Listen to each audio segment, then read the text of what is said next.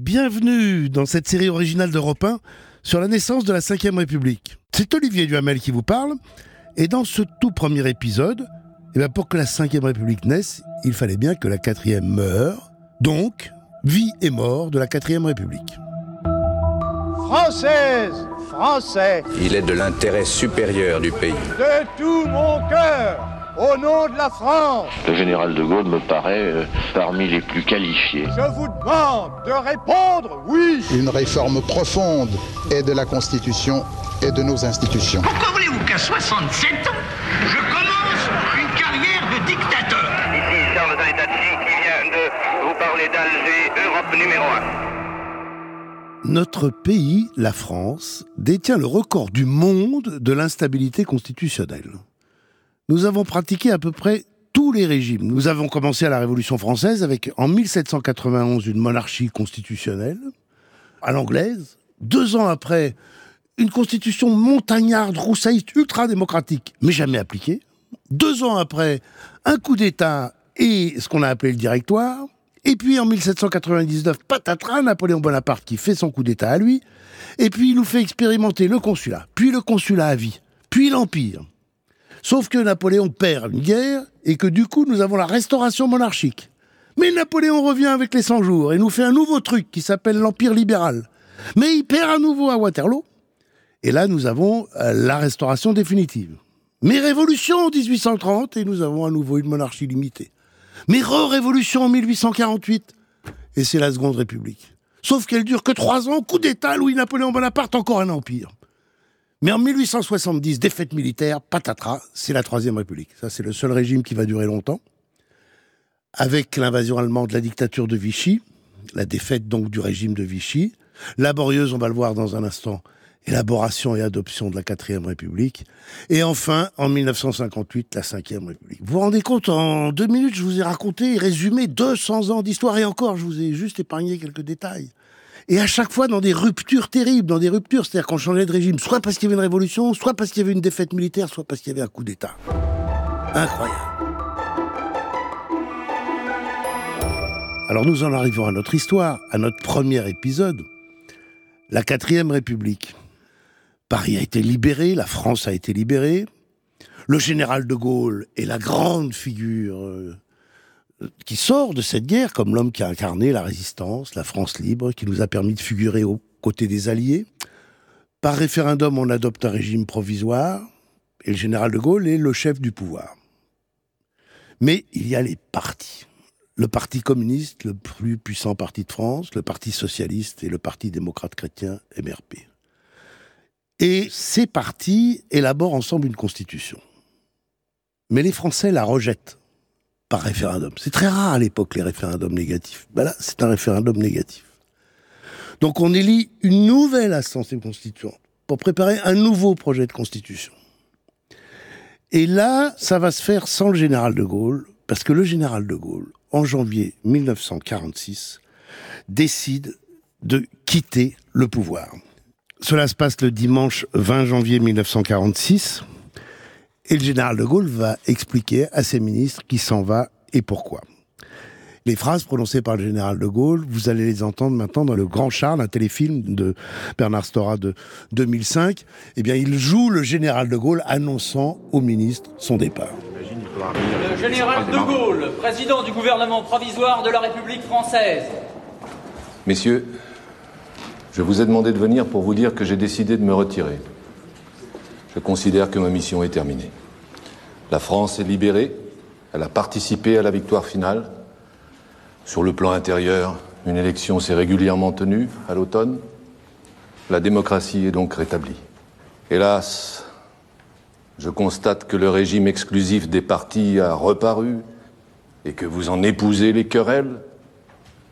Je considère pour ma part que c'est un malheur pour la France. À moins d'établir une dictature, ce dont je ne veux pas, je n'ai pas les moyens de m'y opposer.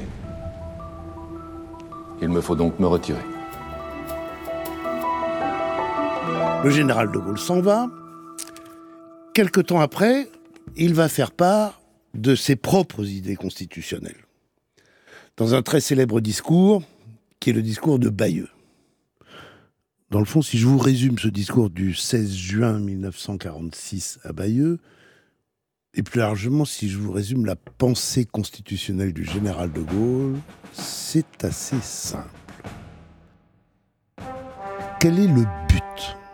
Le but, c'est que la France soit la France, dirait de Gaulle. C'est que la France soit grande. C'est que la France pèse dans le monde. C'est que la France soit puissante.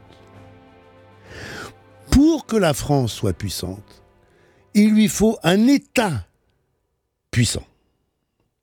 Et pour que cet État soit puissant, il lui faut un chef, un chef puissant, un président de la République fort. Tout est là.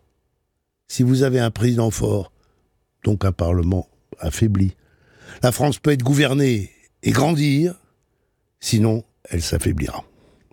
Et il marque donc là son désaccord sur les institutions telles que nous sommes en train de les préparer. Si je récapitule, il a fallu deux référendums constitutionnels avant que la Constitution soit adoptée, deux constituantes. Il a fallu écarter le général de Gaulle, ou du moins le laisser s'écarter sans le rappeler, pour enfin accoucher d'un régime parlementaire. Et ce régime, de Gaulle ne cessera de le contester. Pour lui, c'est le régime des partis, donc c'est la division. Et pour lui, c'est le régime de la faiblesse. Je vais vous donner un exemple de ce qui s'est passé en octobre 1957, quand le gouvernement dirigé par le socialiste de l'époque Guy Mollet est tombé. Le 6 octobre 1957, Guy Mollet, qui est le chef du gouvernement, ça s'appelait président du Conseil, se retire le président de la République, comme il se doit, cherche un successeur. Il fait venir M. Pleven du parti, petit parti UDSR. M. Pleven dit on va faire une trêve politique et tout le monde va venir au gouvernement. Oui, tu parles trêve politique, hop, dehors Pleven, pas question que ce soit Pleven. Alors on va chercher Antoine Pinet. Pinet, en vérité, c'est le chef socialiste Guy qui avait soufflé à côté, il faut absolument prendre Pinet, parce qu'il savait que Pinet se casserait la figure et qu'il voulait que Pinet se casse la figure. Vous voyez, ça fonctionnait un peu comme ça. Euh, alors on a fait appel du coup à quelqu'un d'un autre parti, le MRP, le Parti démocrate chrétien, Robert Schuman. Mais euh, il essaye, il voit des gens, personne ne veut. Le 21 octobre, il s'en va. Retour de Guy Mollet. Guy Mollet se dit Ça y est, je les ai fait passer les uns après les autres. Finalement, ça va être moi, c'est génial, patatras, tu rigoles. Guy Mollet se fait refuser par l'Assemblée le 28 octobre. Et finalement, ça n'est que le 29 qu'un jeune radical qui s'appelle Félix Gaillard est investi. C'est-à-dire que pendant trois semaines, la France n'a pas eu de gouvernement. Alors que nous étions en guerre d'Algérie, alors qu'il y avait des enjeux internationaux euh, très importants, alors qu'on préparait l'achèvement du projet de traité de Rome, de la Constitution de l'Europe, etc., etc., etc. Pas de gouvernement. Ça, c'est la grande faiblesse de la quatrième République. Vous, si vous avez entendu parler de la quatrième République, c'est ça le souvenir que vous avez. C'était un régime d'instabilité, euh, les gouvernements duraient en moyenne six mois, euh, et vous en avez une image exclusivement négative, souvent, à part... Euh, bah, oui, je sais bien qu'il y a un ou deux auditeurs originaux qui, au contraire, aiment bien prendre le contre-pied, ou qui savent, ou qui savent, que la quatrième n'était pas que cette faiblesse. Que la quatrième, c'est aussi le régime sous lequel on a reconstruit la France il faut savoir dans quel état était la France à la sortie de la guerre mondiale. Probablement ni vous et en tout cas ni moi n'étions nés à l'époque, mais euh, c'était, il y avait des tickets de rationnement jusqu'au début des années 50 pour se nourrir. Donc c'est un régime qui a réussi cette reconstruction. C'est un régime qui a inventé des réformes audacieuses. La TVA. La TVA, c'est l'impôt le plus intelligent du monde, on dit. Et c'est un impôt qui a été imité partout. C'est une invention de la quatrième République. Euh, la quatrième République, elle a réussi la décolonisation de la Tunisie. Elle a réussi la décolonisation du Maroc. Qu'est-ce qui va la faire tomber? Sur quoi est-ce qu'elle va être trop faible? C'est face à la guerre d'Algérie. Parce que la guerre d'Algérie, c'est autre chose. Parce que l'Algérie, c'est autre chose que la Tunisie et le Maroc. Et parce que là, pour tenir tête aux fanatiques de l'Algérie française, pour tenir tête, on le verra dans le prochain épisode, à l'armée française en Algérie, qui tient absolument à garder l'Algérie, il fallait un pouvoir autrement plus fort que ce que n'a été la quatrième République.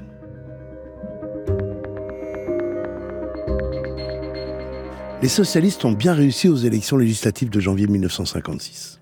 Guy Mollet, le chef des socialistes, est devenu le chef du gouvernement. Et il veut régler le problème algérien. Et il pense régler le problème algérien en faisant des réformes libérales, en donnant des droits aux musulmans. Et il dit, pour cela, d'abord qu'il va nommer en Algérie un responsable du gouvernement, un gouverneur résident de l'Algérie, libéral, le général Catrou. Mais les partisans de l'Algérie française pure et dure se méfient de Catrou, parce qu'ils savent que c'est un, entre guillemets, on disait à l'époque libéral, que c'est quelqu'un qui risque de donner à l'Algérie un peu d'autonomie et qui sait demain l'indépendance. Mais Guy Mollet se dit, je vais aller dire tout ça à Alger et tout ça va très bien se passer. Et le 6 février 1956, il débarque à Alger.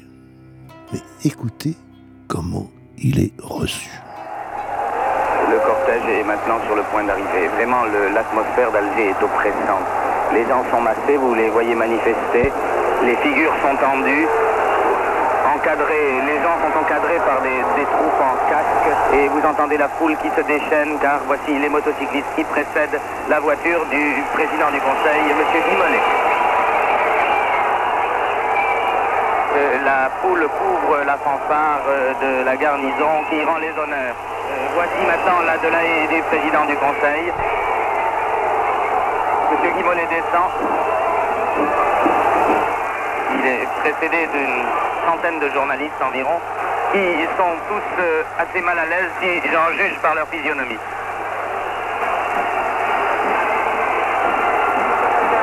On jette des pierres sur le président du Conseil, des pierres volent, et le président du conseil reste impassible. Euh, une pierre vient d'ailleurs de m'atteindre au genou. On a acheté des pierres, on a acheté des tomates. Donc on a appelé ça la journée des tomates. En vérité, on n'a pas acheté d'ailleurs tellement de tomates. On a acheté plutôt des oranges et des pamplemousses. Mais enfin bon, euh, il y avait quelques tomates.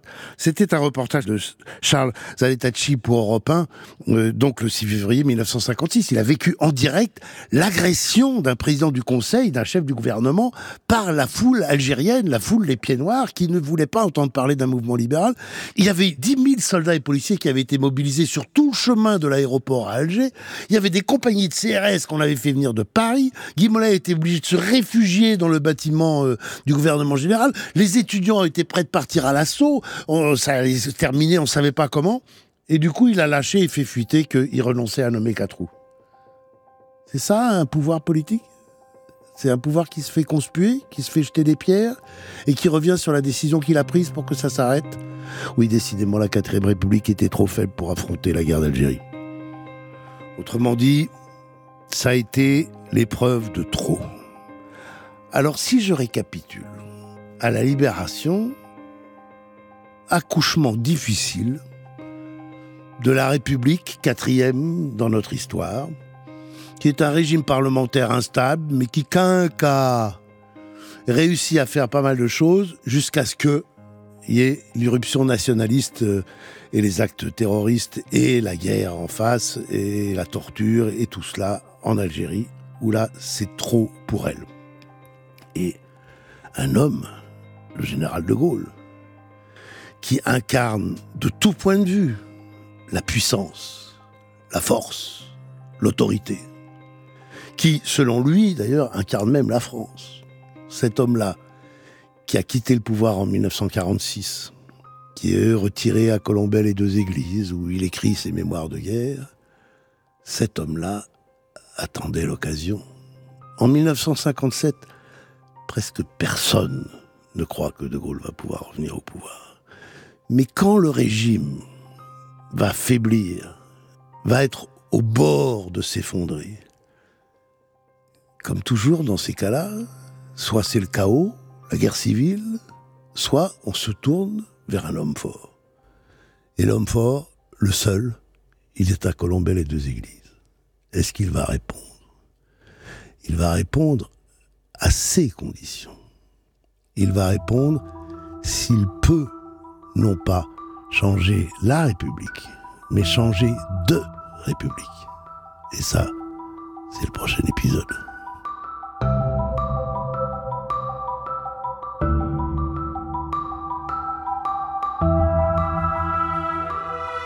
Générique fin, c'est une série en 8 épisodes avec Olivier Duhamel, ma pomme, à la production et réalisation Thomas Caillet, préparé par Paul Lassène, Fanny Rascle, Claire Azan et le service documentation d'Europe 1. Une création Europe 1 Studio.